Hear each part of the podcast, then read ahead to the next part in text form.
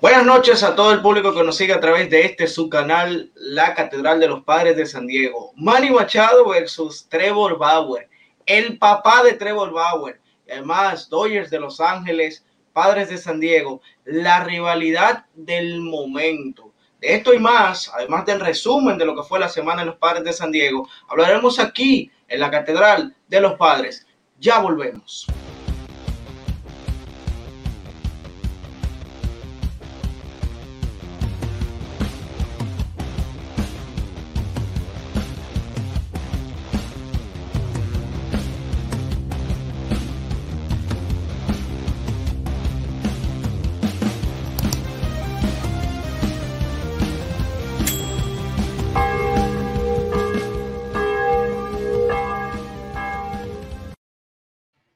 Estamos de vuelta, amigos, en este programa semanal del, donde hablamos de lo que fue la Semana de los Padres de San Diego. Y vamos a pedirle a todas las personas que se van conectando que por favor den like a esta transmisión, que la compartan y que se unan e interactúen con nosotros este, en esta transmisión para que a todas las personas que están suscritas a este canal y que son fanáticos de los Padres de San Diego, por supuesto, puedan unirse a la transmisión. Hay que hablar del tema Trevor Bauer, Manny Machado.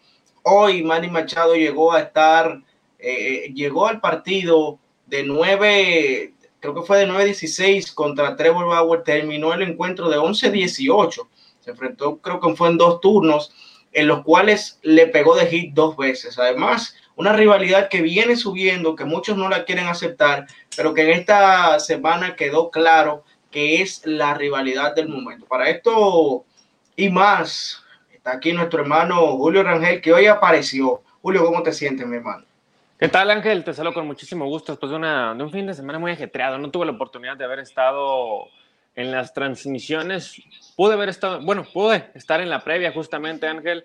Y bueno, semana, perdón, mira, mira cómo anda, ¿no? de lo cansado que estamos hoy. Han sido días muy, emocionantes, ajetreados, intensos, pasionales y demás. Definitivamente creo que los últimos tres encuentros han sido muy complicados, ha sido una montaña rusa de emociones dificilísima. El partido del viernes fue genial, fue una cosa tremenda, ¿no? Dirían los, los americanos o, normalmente como se usa dentro de las redes sociales, fue wild, ¿no? Fue salvaje, fue muy loco. Lo del sábado lo termina haciendo también, la manera en la que culmina el partido me parece una cosa de otro mundo. Y el día de hoy también tuvimos un gran encuentro. En los números, la semana no termina siendo tan buena, porque en los números el balance fue negativo por un encuentro, justamente, porque empatamos la serie frente a Pittsburgh y terminamos perdiendo la serie acá en San Diego. Pero me parece que hay varias cosas que hay que analizar. Justamente creo que hubo un buen desempeño al final. Me parece que hubo un avance. Me parece que hay cosas que tenemos que tocar porque también hay muchísimas cosas que corregir. Yo lo dije en Twitter buena serie entre Padres y Dodgers, me pareció genial, me pareció de clase de serie mundial. Definitivamente creo que este encuentro, si tú se lo pones a alguien y le dices que es la final, te la cree. Sin embargo, si los padres quieren salir airosos en la próxima serie, hay muchísimo que cambiar. Hay bastantes cosas que cambiar. Desde el tema, eh, digamos, administrativo, eh, me refiero a las decisiones dentro de... Em, el departamento de coacheo y management hasta dentro de las ejecuciones dentro del campo. También hay que entender que los Dodgers hicieron un encuentro tremendo y que muy posiblemente hubiéramos tenido otros resultados. Fíjate, si Hosmer no hubiera empatado eh, el encuentro en la novena entrada, o si posiblemente no hubiera hecho lo que hizo el señor eh, Mookie Betts en el segundo juego. Así que definitivamente tuvimos un encuentro tremendo. Tal vez, fíjate, si Siger no se hubiera equivocado en la octava entrada, pero vamos a hablar de todo ello, Ángel, porque tuvimos una semana larga. Fueron siete encuentros. Y, no está fácil, ¿eh?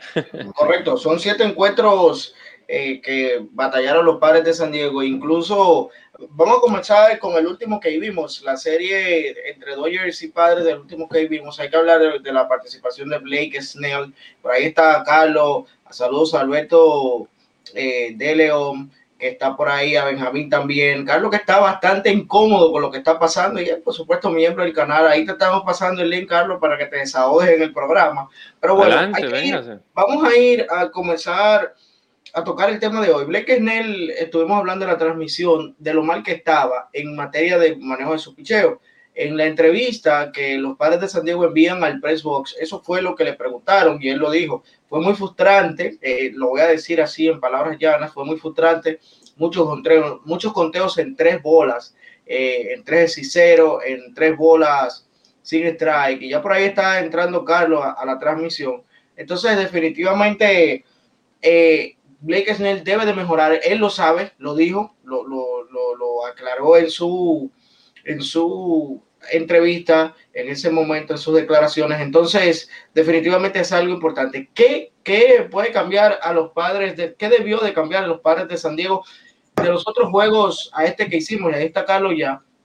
De los padres de San Diego, lo que pudo cambiar del último juego, pues del juego del, del sábado al de hoy, es que batearon en el momento oportuno, cosa que no hicieron el viernes. Yo, por ejemplo, decía y se lo decía a un fanático de los Dodgers, que es compañero mío con la base llena, le decía, mira, tú sabes que yo creo que San Diego gana en el primer juego con una falla de Kenley Jansen, se dio perfectamente, Kenley Jansen falla, los padres de San Diego se van a extra y fallan en dos turnos súper importantes para ganar ese juego. Eso fue el viernes. Le dije, el sábado pierden contra Clayton Kershaw, perdieron el sábado, no hicieron absolutamente nada. Y entonces le dije, ganan el domingo contra Trevor Bauer si tú tocas balance, realmente el único juego que perdieron los padres, porque los Dodgers jugaron mejor, aunque perdieron la serie, y si lo vemos así en un análisis, si vamos momento por momento del juego, fue el del sábado, que los Dodgers dominaron completamente, pero el, el,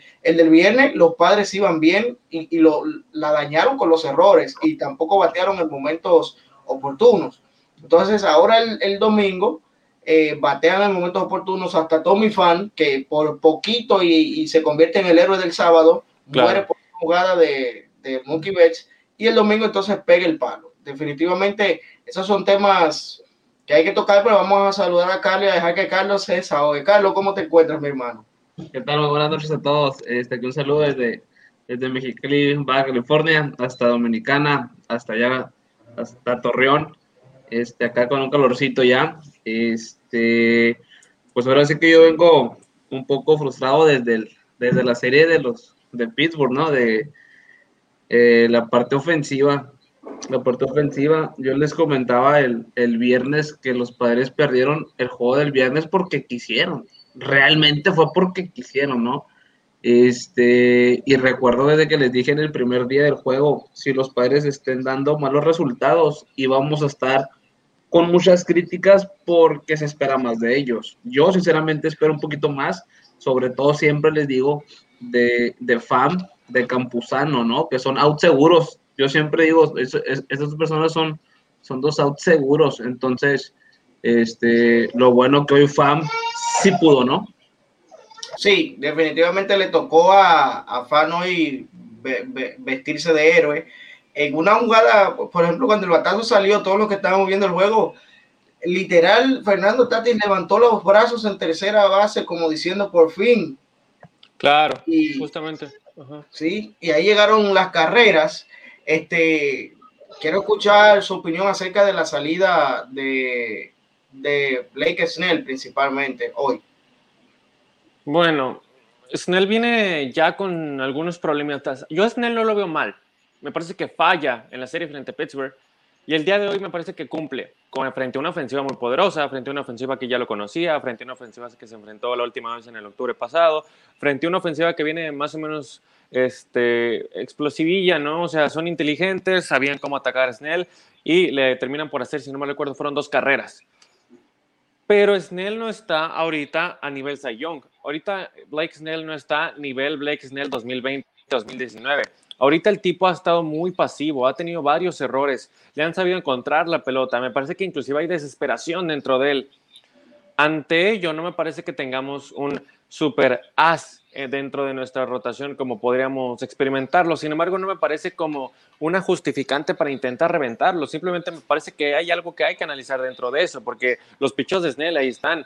Em, cuando tenía turnos, eh, tenía turnos muy buenos, inclusive cuando eh, se enfrentaba a los diestros, que son a los que más se les complica a un zurdo, me parecía que tenía pichos muy interesantes, ¿no? De repente tenía ese slider que cruza prácticamente todo el plato, la recta la colocaba bien, pero también empieza a generar muchísimas bolas. Cuando se enfrentó a Trevor Bauer, este, soltaba muchas bolas, cuando Trevor Bauer es un lanzador que no bateaba desde que llegó a los Rojos de Cincinnati. O sea, realmente me parece que no teníamos que ser tan conservadores en ese tipo de turnos y que le terminaban perjudicando. Yo creo que Snell va por buen camino, sin embargo, no es el Snell que definitivamente pues fue el Cy Young en el año 2020-2019, pero no me parece como que tengamos que prender las alarmas, simplemente me parece que hay que seguir, seguir trabajando, más allá de que los bateadores contra los que nos vamos a enfrentar, pues justamente vienen a intentar atacar a Snell, a intentar atacar a Darvish, que son los nombres que más suenan dentro de, la rotación de los padres, justamente como nosotros nos pasa con tal vez Clayton Kershaw, o tal vez como nos pasa con uh, Mason Baumgartner en los, en los Diamondbacks, o como nos podría pasar con Gary Cole si nos, si nos enfrentamos perdón, a los Yankees. Entonces, hay una tarea muy difícil ahí con, con, con Snell, pero me parece que cumple, al final, de, al final de cuentas cumple, y bueno, no termina por perder el partido, ¿no? Que creo que es lo más importante. Claro, definitivamente. Y, Carlos, quiero escuchar tu, opinión acerca del trabajo de hoy de Blake Snell antes de pasar al otro tema de la noche. Aquí yo, aquí yo les, les digo. tiene, problemas, tiene problemas tiene problemas técnicos, Carlos. Entonces, nada, vamos a pasar al otro tema. Y es que hay que hablar, miren, por ejemplo, eh, la rotación de los padres de San Diego, es decir, los abridores de los padres de San Diego, limitaron en todo el fin de semana a los Dodgers de Los Ángeles a tres carreras. No le hicieron carreras a Ryan Wickers en tres entradas y dos tercios. No le hicieron carrera, le hicieron una carrera a Yu Darvish en siete entradas y dos carreras a Blake Snell en cinco entradas.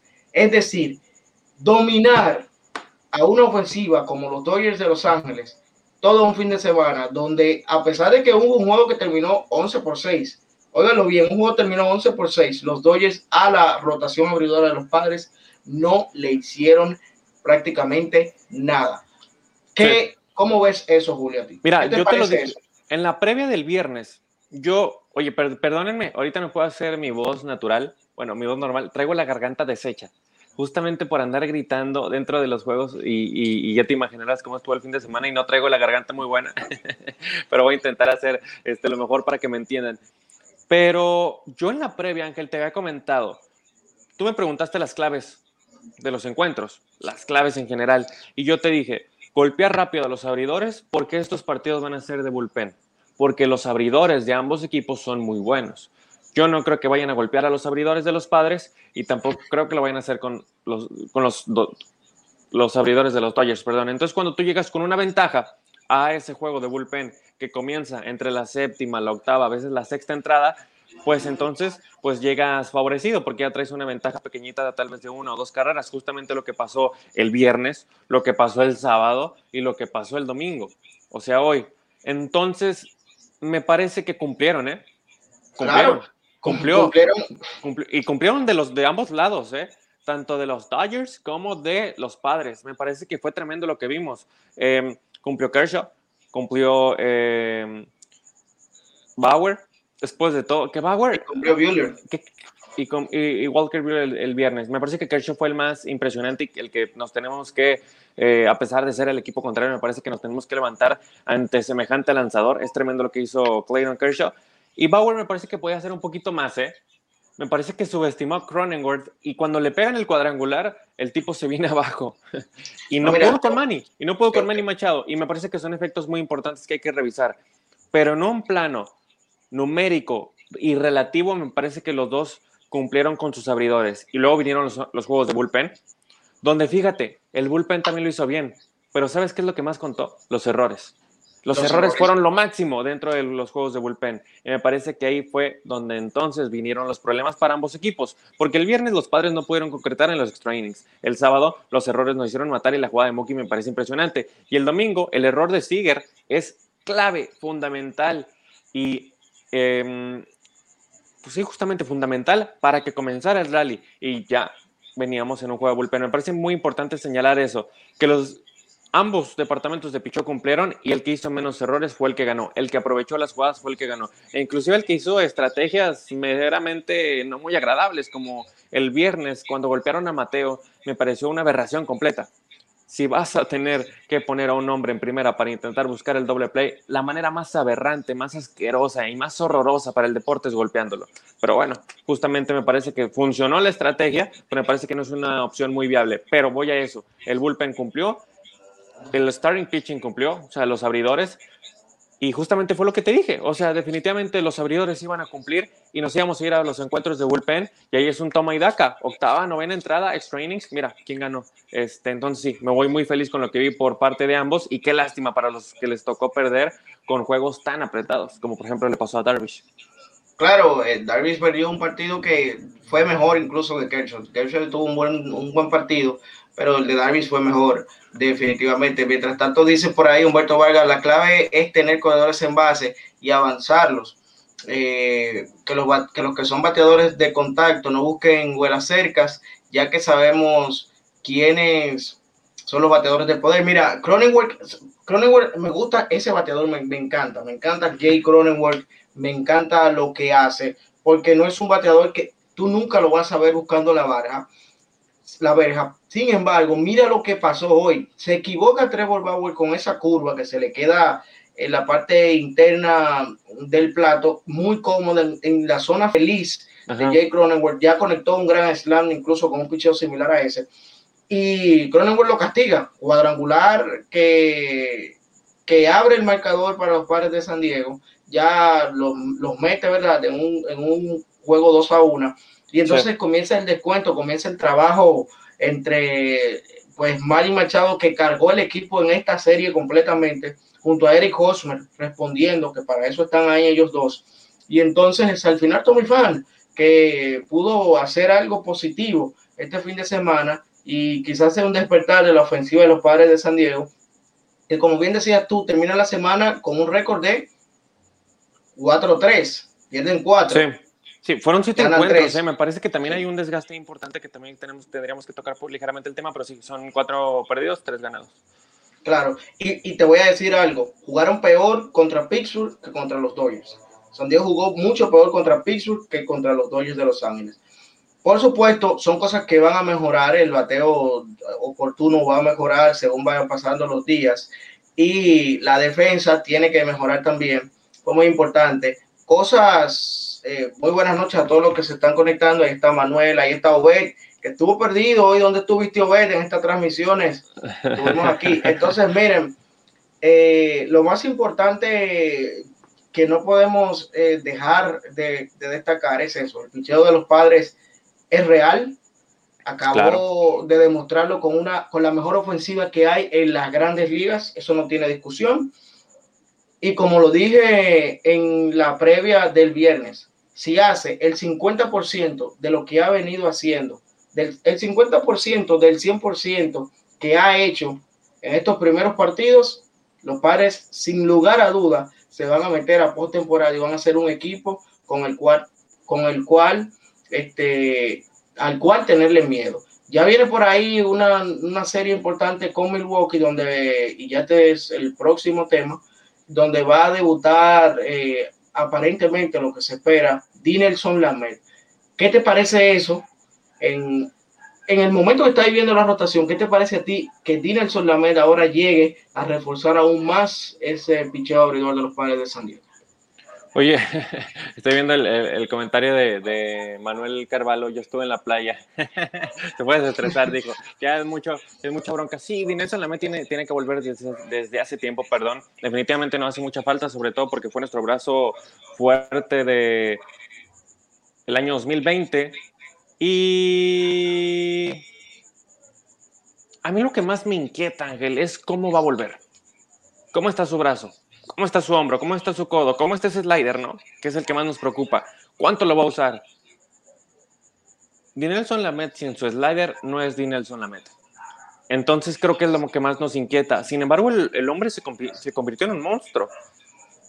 se convirtió en un monstruo en el año 2020. Participó y fue candidato importante por el premio Cy Young y tiene que volver, sí o sí. O sea, la rotación está medianamente incompleta sin él. Y no porque nos falta un lanzador, sino porque es el caballo, sino porque es Nelson Lamed, porque la gente lo, lo, extraña bastante. Me parece que entonces vamos a tener una rotación ya bastante fuerte, ¿no? Con Snell, que va en un crecimiento. Darvish cada vez me gusta más. Me parece que Darvish también ha tenido una muy buena participación cada vez más. No tampoco Cy Young, pero vamos ahí viéndolo poco a poco. No, mira, eh, eh te voy a, interrumpir ahí. Adelante. Lo de Darvish, una mala salida la primera, pero Darvish con dos, tres salidas como las que ha tenido, incluyendo como la última contra los Dodgers, se mete pero directo en esa, en esa competencia del premio Sayón, que por supuesto está ahí a la cabeza, están a la cabeza eh, hasta ahora eh, el mismo Trevor Bauer que ha lanzado muy bien, el mismo Jacob de Grom que si hoy son las votaciones, Gana, ¿no? Nadie, nadie le quita, nadie le quita ese premio. Dice Carlos, fallas técnicas. bueno, deja tu comentario para leerlo ahí, Carlos, porque imagínate, no hay, no hay otro. Claro, claro. Sí, y sí me parece que, que van en pleno crecimiento, o sea, van en un desarrollo en esta comunicación, en este trabajo de comunicación ¿cómo le llamaremos? Como organizacional con el receptor, con el cuadro, con el departamento de picho, ya en juegos importantes. Lo que vimos en Pittsburgh hay que olvidarlo, ¿eh? Lo que vimos en Pittsburgh hay que olvidarlo. Definitivamente me parece que ya aprendimos, ya entendimos y ya generamos algunas cuestiones importantes para desarrollar mejores encuentros. Lo vimos contra los Dodgers.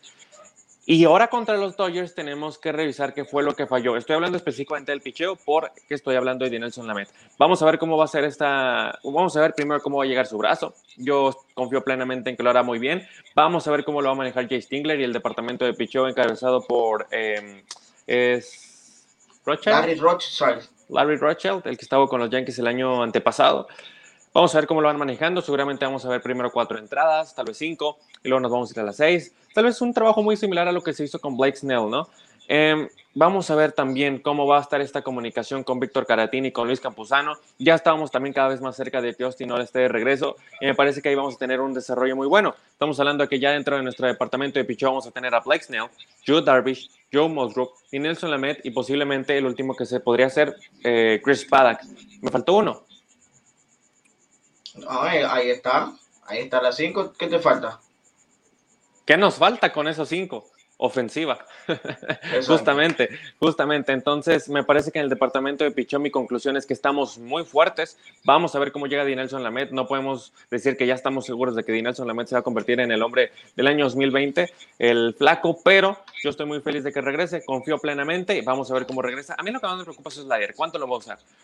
En Spring Training, Ángel, comentábamos inclusive cuando teníamos las coberturas con las imágenes desde Peoria, comentamos que tal vez el slider no lo iba a poder usar mucho porque justamente es el que le crea problemas a los lanzadores. O sea, el slider es un lanzamiento que es muy brusco para el, para el codo, perdón, justamente porque tienes que hacer prácticamente todo esto para que el movimiento se pueda hacer con, con claridad y sobre todo porque su slider es muy agresivo, o sea, es muy brusco, es muy cambiante, va muy rápido. Entonces vamos a ver cuánto lo usa, vamos a ver si nos llega con un lanzamiento diferente, tal vez la recta tenga que estar más localizada, no sé, pero yo confío mucho en que va a regresar bien de Nelson mente que va a ayudar muchísimo al equipo y de que tanto Tingler y Roychal tienen que saber cómo lo van a manejar. Yo no espero de Dinelson Lamet que en el primer encuentro se vaya a las nueve entradas. No, hay que tratarlo con muchísima, muchísima eh, calma para que pueda convertirse en otro as de la rotación. Porque, hey, o sea, sí tenemos una muy buena rotación, pero los brazos más airosos, hey, Joe, Musgrove, ahí está.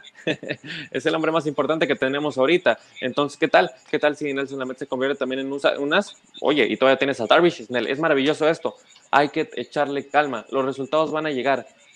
Pero el béisbol a veces se divide de a dos, de a picheo y ofensiva. Yo lo dividiría en más departamentos, ya voy.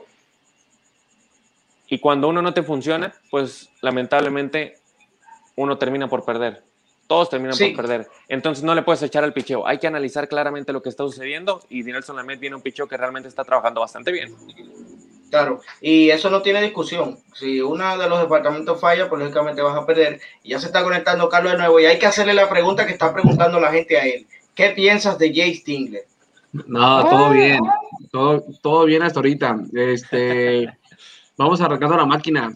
Ahí, ahí eh, tuve algunos fallas de origen con mi internet.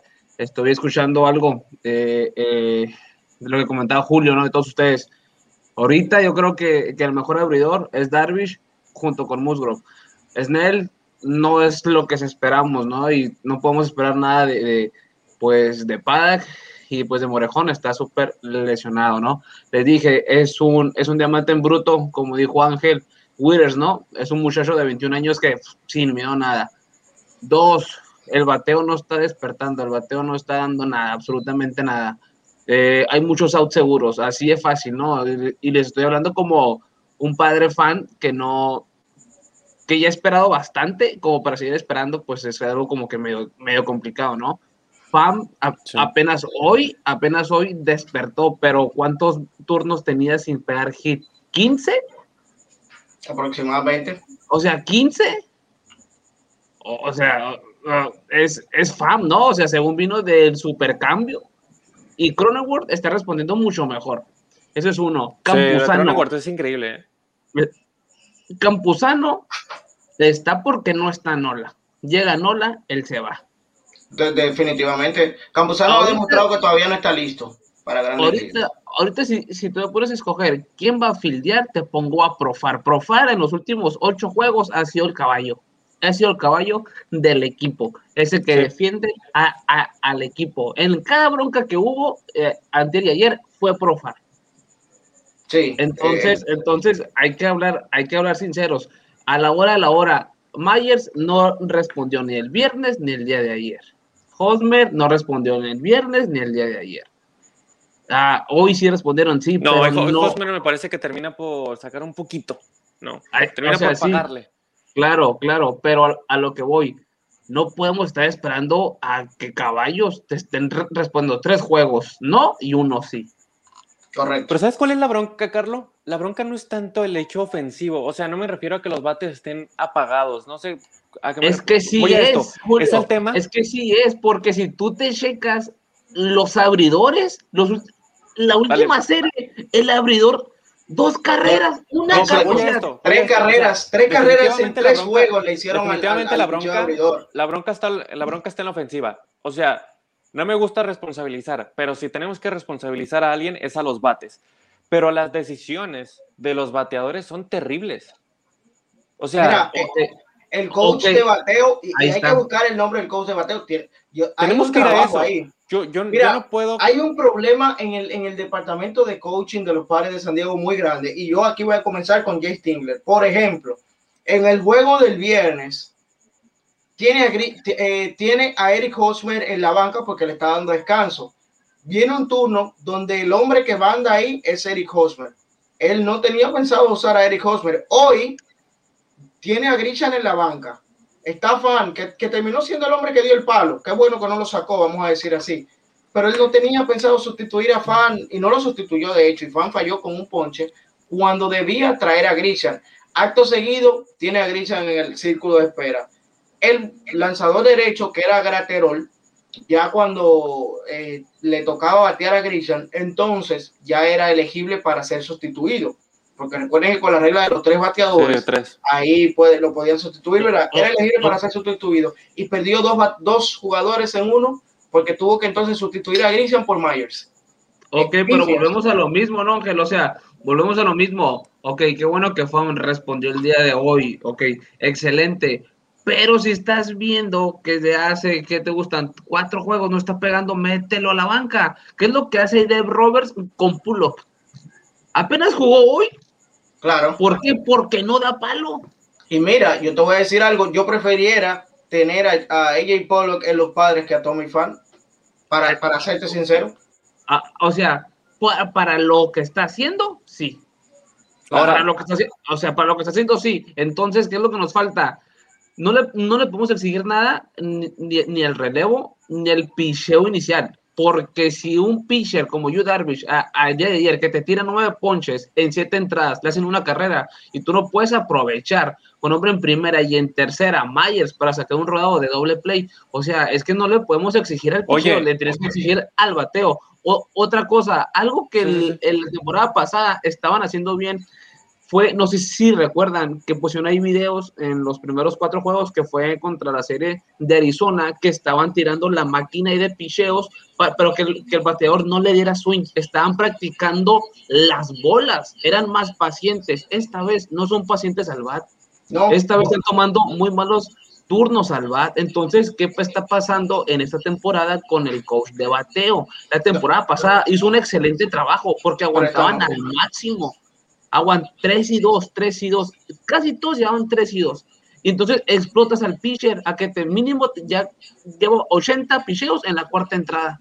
Sí, es que es importante poner la cuenta a tu favor, porque los fundamentos del béisbol es, él dio hit no solamente porque se paró e intentó agarrar la recta, él dio hit porque tal vez puso la cuenta a su favor. ¿Qué pasó con Fernando Tatis el viernes? La cuenta estaba en 2 y 1.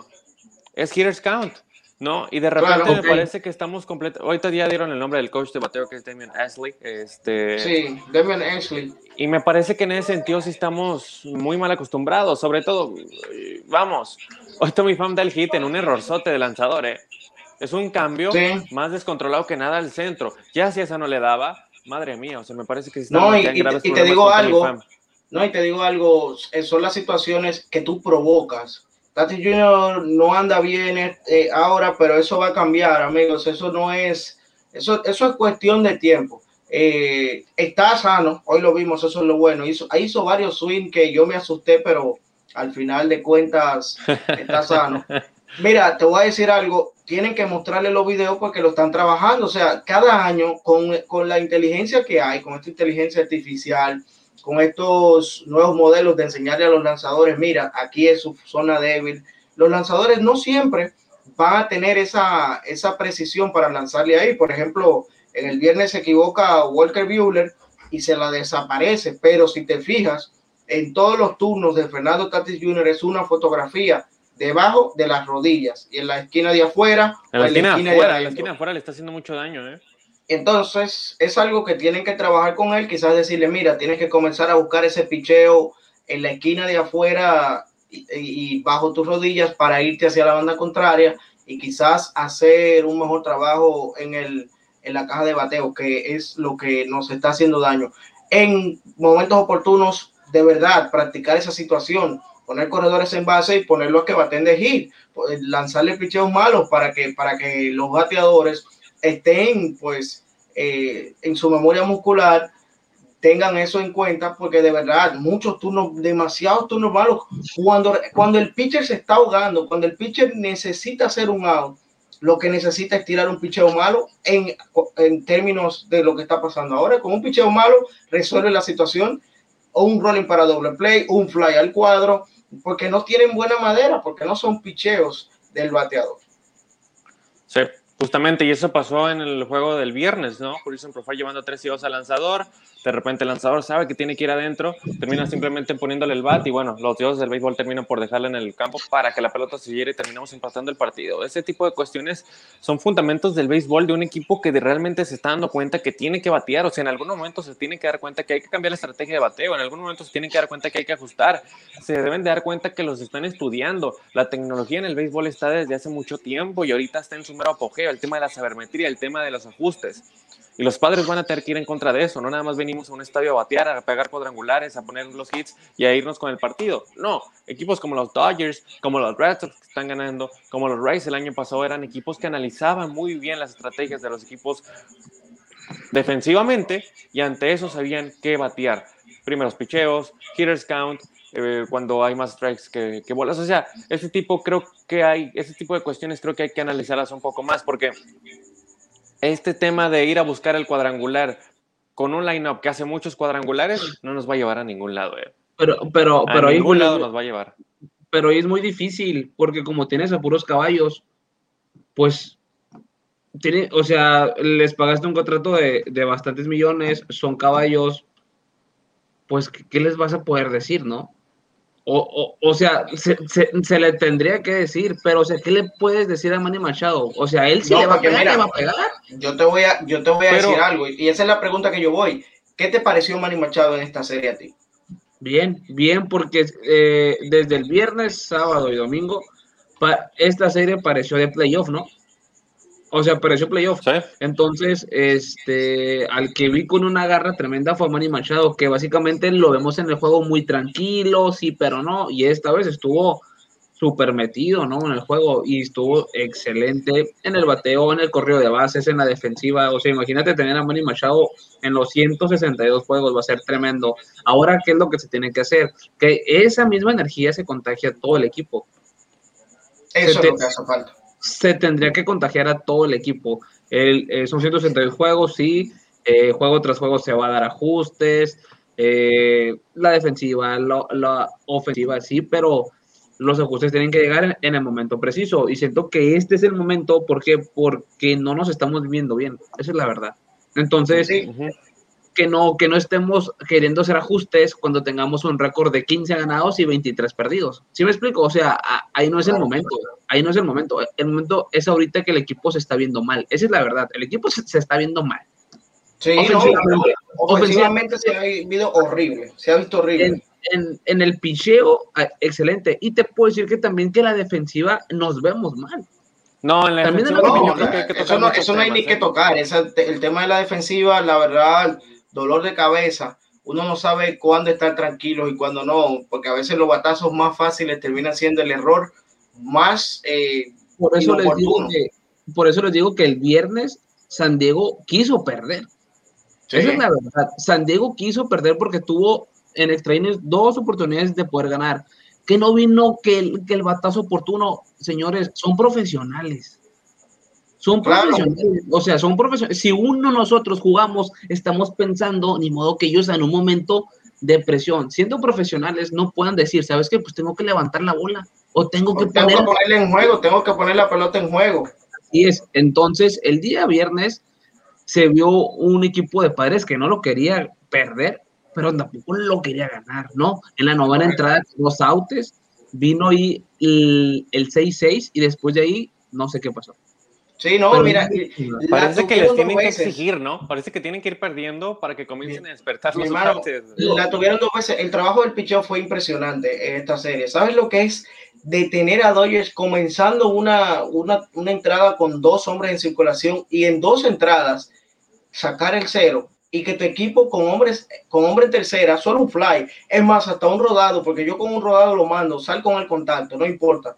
Porque los, incluso los corredores que estaban en circulación para ese entonces eran los más rápidos del equipo. Increíblemente. Es un dolor de cabeza lo que pasó, lo que pasó en ese sentido. O sea, pues yo digo, el viernes era, era nuestro y súmale este, hubiéramos ganado la serie, ¿no? O si hubiéramos ganado la Pero es como te digo, yo pronosticaba, ganamos el viernes con un fallo de Kelly Jensen, pasó así como lo esperaba, los padres no ejecutaron, perdemos el sábado contra Kershaw, pasó así. Para mí ese fue el único juego que nos ganaron los Dodgers de verdad, que se vieron por encima del equipo realmente. Y entonces al final, el, ahora pues ganamos este, este juego donde también nos vimos superior. Si tú buscas el box score de los juegos, en todos los partidos, los padres de San Diego, el picheo precisamente, llevaba a los Dodgers enfilados, enfiladitos y tranquilitos, con un hit, dos hits al conteo, al cuentagota. Luego llega un error, le abre las puertas a un equipo que ya lo dijeron ellos en, muchas, en muchas conferencias, no se le puede dar outs extras y entonces de ahí termina el sueño de nosotros los fanáticos. ¿no? en el, igual en el box score, chécate los errores de la serie. ¿Quién cometió más errores? ¿Y quién perdió la serie? sí, justamente era lo que yo le comentaba. O sea, y realmente, si, si Padres quiere ganar esa división, tiene que apretarse contra los Dodgers, que parece son que es no, nuestra kriptonita.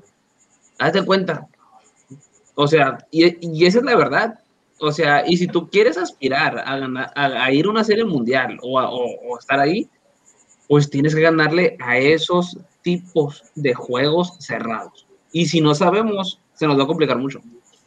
Así es, antes de ya, ya el resumen de, del Fantasy semanal, quiero escuchar la opinión de Julio. ¿Qué te pareció esta semana? ¿Tu impresión fue buena o mala?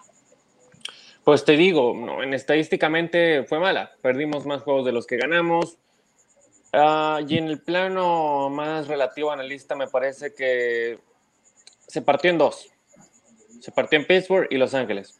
no pareció la misma, no, no, parece, no parece que es el mismo equipo, ¿no? Yo te lo dije, Ángel, me parece que ya entendimos lo que ocurrió en Pittsburgh, me parece que ya lo analizamos, ya lo reflexionamos, ya entendimos y hay que olvidarlo, porque el béisbol que se jugó en Pittsburgh fue terrible. Y para los dos equipos, ¿eh? Nada más que a Pittsburgh se le justifica un poquito porque no tienen el roster que tienen los padres, porque no tienen las aspiraciones que tienen los padres, porque no tienen esa presión que tienen los padres. No, se supone. Pero sí me parece que lo que vimos en Pittsburgh fue muy malo, muy malo. Y ahora con lo de Los Ángeles nos, encontraron, nos encontramos posiblemente con la serie más increíble que hemos visto en muchísimo tiempo. Béisbol de mucha calidad, vimos buenas emociones, vimos eh, partidos muy cerrados, pero me parece que cuando lo desmenuzamos, que justamente es lo que hicimos en este análisis, justamente yo me voy con el tema más grave que comentó Carlos, que es la defensiva, los errores. ¿Cómo nos están pesando? El picheo está haciendo lo imposible por dejar los partidos en la raya, lo imposible. Y qué frustrante debe de ser el hecho de que tú dejes el partido en la raya y tus jugadores, tu ofensiva, tus compañeros no te lo sepan remunerar. Debe ser debió ser terrible para Darvish el haber perdido el partido como lo perdió. Debió haber sido terrible. un ejemplo, Jacob de Grom, aunque no es de los padres, imagínate un hombre que tiene más, de, más del 60, más del 60% de sus salidas son de calidad y no gana. Claro, justamente. La bronca es que los Mets no eran un equipo con tantas aspiraciones como ahora sí lo son los padres. No tuvieron la inversión como ahora sí lo son los padres. Me refiero a los Mets del año pasado y antepasado, porque los Mets sí ya tienen muchísima exigencia con la llegada de, de Lindor y demás.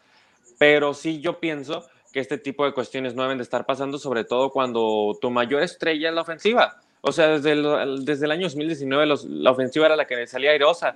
En el año 2020 fue igual. Y ahora no podemos depender otra vez del picheo. O sea, no podemos dejar en balsa, ¿no? O sea, no podemos dejar tanta responsabilidad a un picheo que ha sido muy cumplidor. Porque cuando el picheo falle, como tal vez lo hizo Snell el pasado, si no me recuerdo, creo que fue el lunes, el martes, pues creo que tampoco hay que exigir mucho porque su chamba la han hecho y en algún momento tienen que fallar. Así que la ofensiva tiene que ponerse las pilas, tiene que comenzar a trabajar, tiene que comenzar a pensar, tiene que comenzar a filosofar cómo hacer carreras cuando las carreras no entran. Porque el béisbol es un deporte tan maravilloso que para hacer carreras no tienes que batear, ¿eh? Puedes crear una base por bola, robarte la segunda, de repente pones un, un fly de sacrificio, pones la pelota en juego y estás en tercera, y con un wild pitch entraste.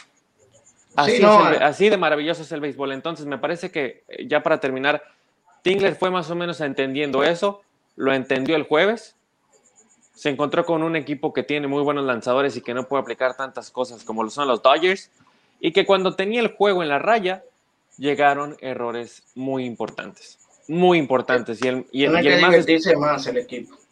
justamente.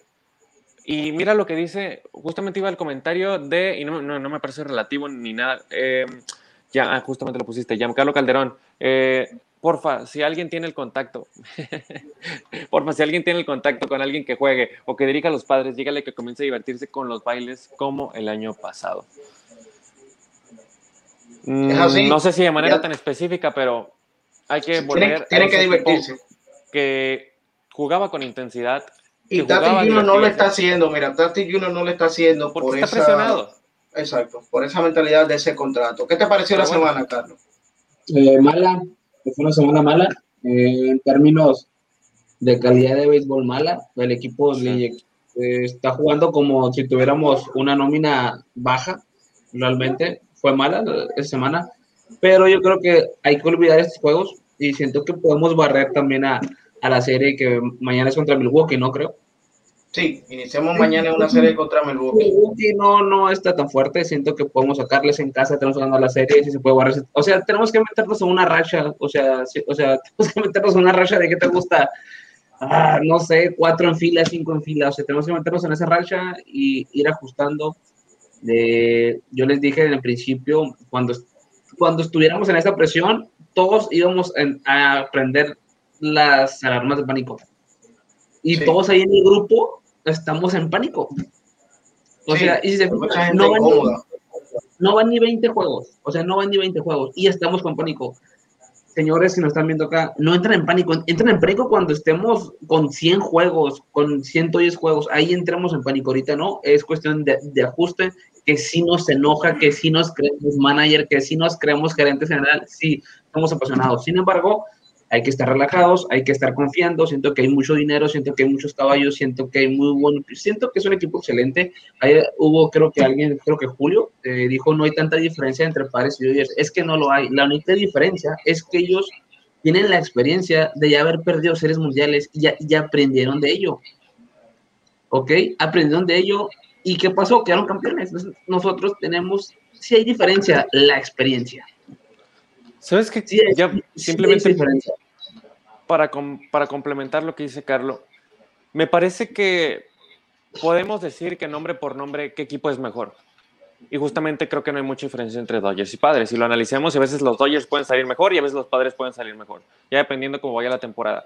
Pero el béisbol tiene esta maravilla y justamente por eso nos encanta, creo que la mayoría, el hecho de que para aplicar se tiene que pensar en el momento y pensar en segundos en minutos, en horas y hasta en días.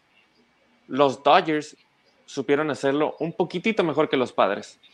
Y es lo que les bastó para ganar los encuentros. La experiencia, la experiencia. Los padres pudieron haber bateado lo que tú quieras. O pudieron haber puesto en, en, en base los hombres que tú quieras.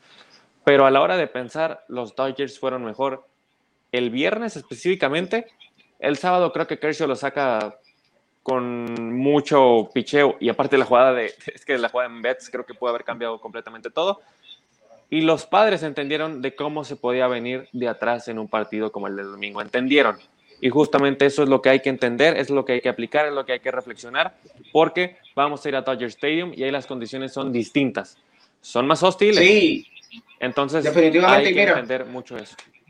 Lo que yo entiendo ya para terminar y dar el resumen del fantasy, lo que yo entiendo es que nos faltó eh, ese momento de, calma en las entradas que eran de nosotros, cuando teníamos el picheo de los Dodgers contra las cuerdas. Y eso pasó, por ejemplo, el viernes en la novena entrada, Hosmer llega en la novena entrada, no, en las entradas extras, Osmer llega y hace swing, swing, swing y se poncha tres picheos con un hombre en tercera. Eh, Caratini llega, eh, uno de los hombres más oportunos que no pudo levantar la pelota, llega swing, swing, swing a tres picheos malos con un hombre en tercera y menos de dos sábados. Entonces nos pesó, nos pesó. Sí. Este, y, y, esa presión o esos nervios también se le contagia a todo. Por ejemplo, Yu Darvish, o sea, la carrera que entró le dio base por bola a Kershaw. No, eso es terrible, no sé, eso, o sea, es o sea, todo, todo, todo se junta, pues, o sea, es una atmósfera que si el equipo está tensado, presionado, es una atmósfera que están viviendo, si el equipo está relajado, divirtiéndose, es una, es un ecosistema que va a estar disfrutando, entonces, ahí está un, claro ejemplo, ¿no? De, de, tanta tensión, presión, le dio la cuarta mala Kershaw y por eso entró la carrera. Y te digo, mira, y, en ese turno no utilizó su recta, contra el lanzador no utilizó su recta, se le olvidó que lanzaba recta totalmente. Pero bueno, son cosas, son cosas del juego y que, y que no, al final nos costó. Y creo que cada equipo irá aprendiendo de lo que hizo mal, lo que no hizo y lo que hizo bien. Este, creo que Tingler tiene unas cosas, unas cuantas cosas que mejorar, pero ya vamos a ver más adelante cómo le irá en ese sentido. Dando el resumen del fantasy de la catedral, amigos. El Pepe le ganó al equipo de la catedral. Muy mal ha comenzado la catedral en el fantasy. Ha perdido dos, los dos match, 4 por 5. Eh, Ricardo Sánchez eh, y Francisco Tine empataron 5 a 5. Isaac se fue 6 por 4 sobre Humberto. Rogelio se fue 4 por 6 eh, frente a Julio. Julio ganó ahí ese match. Juan José perdió contra Humbert Lugnus y José S. de Frailes se enfrascó con Mr. Padre y quedaron 5 a 5 ese, ese match. Muchachos, despídense de la gente que los está viendo. Bueno, rápidamente agradecer a toda la gente que justamente hoy se metió a esta transmisión domingo por la noche. Muchísimas gracias por seguirnos durante toda la semana. Realmente creo que fue la semana con más actividad aquí en la catedral. Vuelvo a agradecer a toda la gente que me acompañó el jueves pasado en la transmisión del encuentro entre padres y, piratas. Realmente me divertí bastante y bueno, a la gente que acompañó a Ángel también, pues me hubiera encantado haber estado, pero por motivos personales y demás no pude eh, estar aquí en la catedral durante estos encuentros, pero aquí estoy para opinar, analizar, escucharlos y demás. Ya saben que me pueden encontrar en mi Twitter, arroba Julio Ran R. Ahí tengo varios comentarios que puedo decir sobre esta serie que me pareció maravillosa. Hay muchos que dicen que ha sido la mejor serie que han visto en sus vidas. Mm, yo no sé si le empate a la de los Yankees Red Sox, pero ¿sabes qué? Me da un déjà vu. Me da un déjà vu grandísimo y me parece que tenemos una gran rivalidad en el sur de Estados Unidos. No, y no, no es igual a la de Red Sox y Yankees. Posiblemente será mejor, más intensa, más pasional y con mejor béisbol. Simplemente que acá no nos hacen tanto caso. Pero vamos a ver qué es lo que sucede. Vamos a tener muchísimas series y realmente creo que tenemos que ser más optimistas sobre el tema. Los aficionados a los padres somos muy fieles. Sabemos lo que es estar abajo, sabemos lo que es estar en medio y sabemos lo que es estar arriba ahora. Que tenemos que ir poco a poco. Eh, exigiéndole a nuestro equipo. Es una temporada larga, 162 juegos. Los Dodgers son el rival más importante dentro de nuestro radar, pero a la vez tenemos que confiar en los que se ponen la camisola y los pantalones. Yo la verdad es que me voy muy entusiasmado después de haber visto, después de haber visto esta serie, perdón, pero también como buen aficionado, y justamente como lo hicieron Carlos y como lo hicieron Ángel, hay que exigir como aficionados, porque hay cosas que realmente creo que si queremos ganar la división, si queremos competir en postemporada, hay que arreglar a la de ya. Porque sí es una temporada de 162 juegos, pero estos juegos pesan al final. Esto ya es, estos juegos no valen menos que los, que los últimos, son los mismos, valen igual, valen por un juego. Así que me parece que estamos dejando ir muchísimas cosas. Pero bueno, muchísimas gracias por acompañarnos y esperemos el próximo domingo tengamos mejores noticias y tengamos vengamos con mejores caras que con las que llegamos el día de hoy. Espero mi garganta también se arregle, pero bueno amigos, muchísimas gracias por la, por la confianza, por la invitación Ángel y nos vemos el próximo domingo y durante la semana aquí en la catedral. Sí, definitivamente Carlos. Nada, pues igual, un gusto estar por, acá con ustedes. Este, ahí pocas veces puedo estar acá con ustedes y cuando lo estoy lo disfruto mucho, tanto en apoyo, tanto en en coraje, en opiniones, ¿no? Pero es, somos fans, somos apasionados y nada, esperando esta semana, que es una muy buena semana, que ojalá agarremos una muy buena, una muy buena rachita, este, y a seguir apoyando, a seguir apoyando, todavía no hay ni 20 juegos, entonces nos vamos a, esperar el desarrollo de, de, toda la temporada, ¿no? Ahí el Manny, el papá de Trevor, yo creo que sí. Este, sí, hoy, hoy, hoy.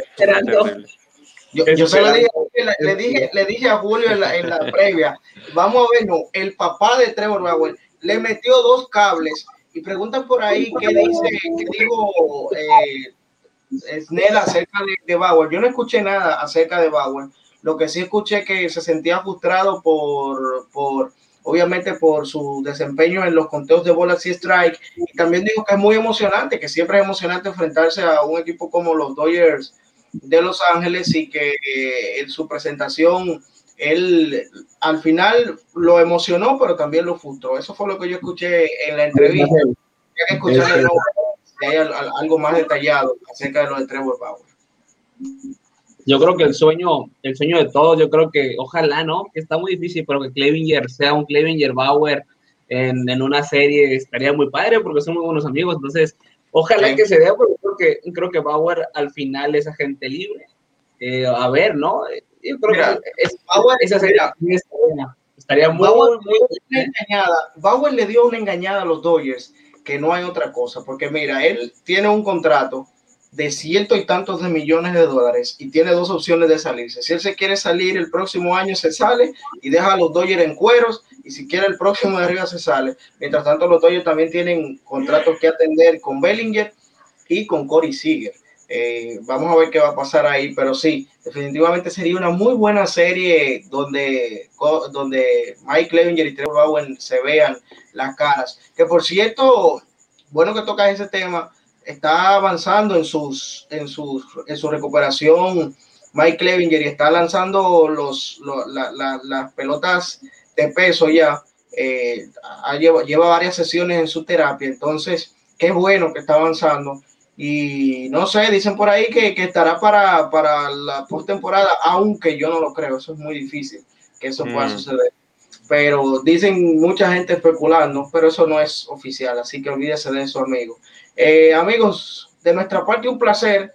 Eh, gracias por estar con nosotros esta hora hablando de lo que fue la Semana de los Padres de San Diego, aquí en la Catedral de los Padres. Eh, no olvide suscribirse al canal y además dar like a este video, compartirlo con sus familiares que son fanáticos de los padres y con los que no, si son fanáticos de los Dodgers, compártaselo para que sepan, le quede bien claro que el papá de Trevor Bauer se llama Manuel Arturo Machado y es dominicano. Hasta la próxima, amigos, y será hasta el domingo. Manténgase pendiente a los diferentes videos que hacemos, pero también a las transmisiones que vamos a estar haciendo, porque mañana hay una serie, inicia una serie buena.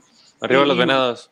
Anda con una con una de venados de Mazatlán, ahí todo el mundo aquí de padres y de venado. Es el Hasta la calor, es el calor, es el calor.